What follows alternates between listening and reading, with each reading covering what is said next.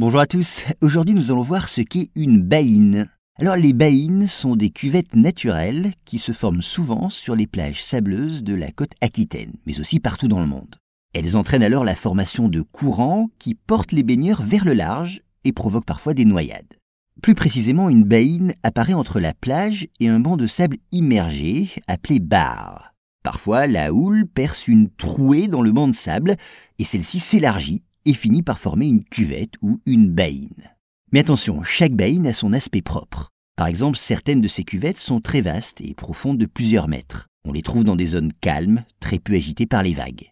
Et au sein même de la baïne, des courants prennent naissance et se dirigent vers la sortie de la cuvette. Des courants étroits qui sont souvent puissants et dont la force entraîne rapidement le baigneur vers le large. Et c'est la forte amplitude des marées dans les régions concernées qui explique la formation de nombreuses baïnes. C'est très précisément entre le milieu de la marée et la marée basse que les courants qui s'y forment sont les plus intenses. Alors que faire pour lutter contre ces courants dangereux?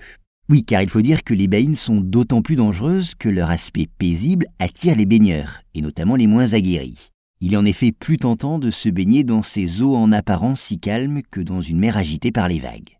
Pourtant, on l'a dit, une fois entrés dans cette piscine naturelle, les baigneurs sont pris par des courants irrésistibles. Certains s'affolent alors en voyant la plage s'éloigner. Ils font des efforts inutiles pour regagner les rivages, se fatiguent et finissent parfois par se noyer.